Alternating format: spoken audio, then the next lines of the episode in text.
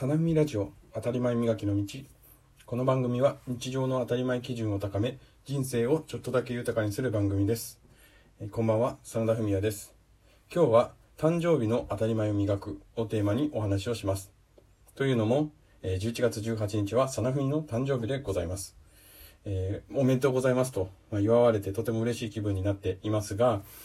そもそも、まあ、誕生日といったらケーキであったり、プレゼント、メッセージ、お祝いっていうのが、まあ、セットでついてくると思います。しかし、なぜそういうプレゼントを誕生日の人に渡すのか、まあ、ね、お祝いをするのかっていうところを考えると、そう、わからなくな、わからない部分があるかと思います。で、まあ、自分にとっての誕生日っていうのは、どんな当たり前があるのかっていうのを考え直したときに、まあ、さなふみとしては、まあ、感謝をする日にしていきたいなというふうに思います。で、まあ、ポイントとして3つ考えてみると、1つは、まず、親に感謝をする日。で、2つ目は、人生を振り返る日。そして最後は、周りの人に感謝をする日になったらいいなというふうに考えました。で、まず、まあ、親に、親への感謝ということですが、まあ、なかなかき恥ずかしくてですね、感謝をする機会っていうのはないと思いますし、まあ、母の日とか父の日っていうイベントの時にちょっと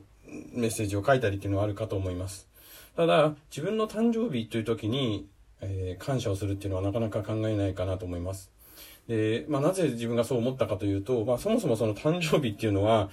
自分の親に教えてもらわないとわからないものですよね。まあ、生まれた病院がどこかとか、まあ、いろいろとその出生のルーツっていうのは、まあ、人によってそれぞれだとは思いますけれども、基本的には親から教えてもらうっていうのが誕生日だと思います。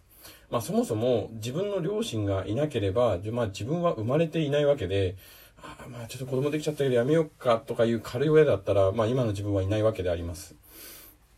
まあ、そういった時に、まあ、自分の親っていうのがなければ自分の存在がないっていう本当に当たり前のことを改めてこの誕生日に感じてっていうのは大事ではないかなと。でさらに言えば、まあ、産んでもそのままもう育ててもらわないと、まあ、あの、環境っていうのは人それぞれあると思いますが、まあ、育っ今の現在の自分に育つまで、まあ、周りの人がいないといけないと思いますし、その親の影響、まあ、何をいいとするのか悪いとするのかっていう価値観もかなり影響があると思います。まあ、そういったことも含めて、まあ、親の存在を自覚する日ではないかなというふうに、私自身はあの思います。ですので、まあ、自分の誕生日ではあるんですけれども、そのルーツをたどるという意味で、まあ、親に感謝するっていうのは、ちょうどいい機会ではないかなというふうに思います。で、二つ目の人生を振り返る日というのですけれども、まあ、えっ、ー、と、昨日はね、私はその32歳になったので、昨日31歳で、えー、今日32歳。とは言っても、1日で何か大きく変わったかっていうと、全く変わらないと私は感じています。ただその数字が1増えたっていうことで、なんか大きく31歳の自分とは違う32歳になった。これ29歳から30歳の時なんか特にそう思いますけれども、数字が変わったことによって自分が変わった気になります。ただ、まあ、どんなに優秀な人でも、まあ、そうでない人であっても、1年に1歳しか年を取らないっていうのは、誰でも同じわけで、その1年1年っていうのは、まあ、積み重ねていくしかない。まあ、一気に40歳にはなれないわけですね。なので、その1年1年っていうのが、まあ、自分にとってどんな年になるのか、まあ、今までどう自分が年を重ねてきたのかっていうのを、まあ、捉え直すのは、まあ、この誕生日の機会ではないかなと思います。まあ年末に1年の計画とかを立てたりするとは思うんですけれども、それもちょっと長いスパンで自分の人生において好きなもの嫌いなものであったり、まあ今まで経験したことがないけど、まあ今年1年やってみたこととか、まあこれからや、人生の中でやっていきたいことという自分の人生っていう枠組みの中で1年っていうのを考えてみるとまた違った見方ができるのかなと思います。まあそういう意味で人生を振り返る日っていう意味でも、まあ誕生日を考えてみるといいんではないかなと思います。で、最後3つ目が周りの人に感謝をする日っていうことですけども、まあ、そういう人生を振り返ってみると、当然ながらお世話になった人っていうのがたくさん目に浮かんできます。まあ、ここまで来たのが誰のおかげなのかとか、まあ、先生、先輩後輩、まあ、自分を支えてくれたサポーターの人、まあ、ファンみたいな人がいたらそうですけれども、そういう方々のおかげで今はここまで来たんだな、みたいなことが、自然と出てくるかと思います。で、具体的な人の名前を出すと、さらにその感謝の念、あ、あの時ああいうふうにお世話になったなっていう場面が結構思い出されます。例えば陸上、私は陸上部にいたんですけれども、まあ、肉離れをしてですね、もう失意、失意のどん底にいた時に、いや、俺もちょっとそういう時期があってさ、でもね、ちょっとトレーニングルームで地味にこういうトレーニングを続けてったら、県大会でこういう結果が出たんだよみたいな語ってくれた先輩がいてですね、今、今思うとですね、その、まあ、一回か二回ぐらいしか喋ったことがない長距離の、私短距離だったんですけども、あの、長距離の先輩だったんですが、まあ、その人の姿とか、まあ、言葉に励まされて、なんとかやめずに、そこを続けられたみたいなことを思い出すわけですよね。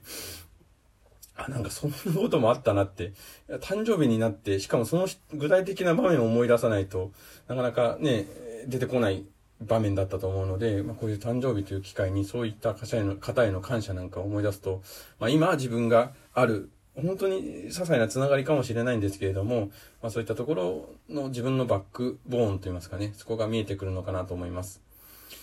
まあ、なんて言うんでしょうね、その、プレゼントが欲しいとか、まあ、いろんな人からメッセージが欲しいっていうのは、まあ、正直なところあるのは、あると思います。私もそういう気持ちがないって言ったら嘘です。ただ、なんか物欲を満たすとか、その承認欲求を満たすよりも、自分が、あ、あの、ありがたいなっていう感謝の念を出して、精神的な幸福を自ら得ていく方が、この誕生日っていうのは、いい日になるんではないかなっていうふうに個人的には思っています。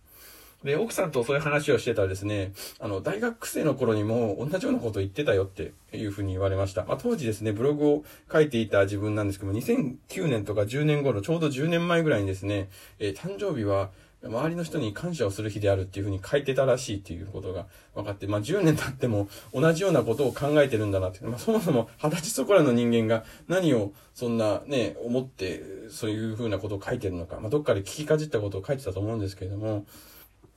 まあですね、まあ自分自身が考えることっていうのはそんなにね、変わっていかないんだなっていうふうなのを実感した日でもありました。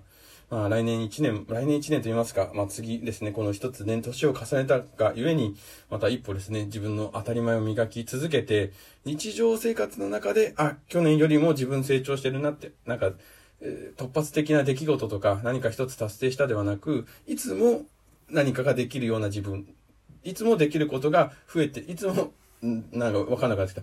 通常状態がですね、レベルアップしてる自分、なんでしょうね。うんスーパーサイヤ人だけど体力を消耗しない孫悟空みたいな状態になっていきたいなというふうに思います。えー、最後、まとまってるような、まとまってないような形で終わりますが、本日も放送を聞いていただいてありがとうございます。よかったら、いいねボタンポチッと押してください。また次回の放送も聞いてください。ではまた。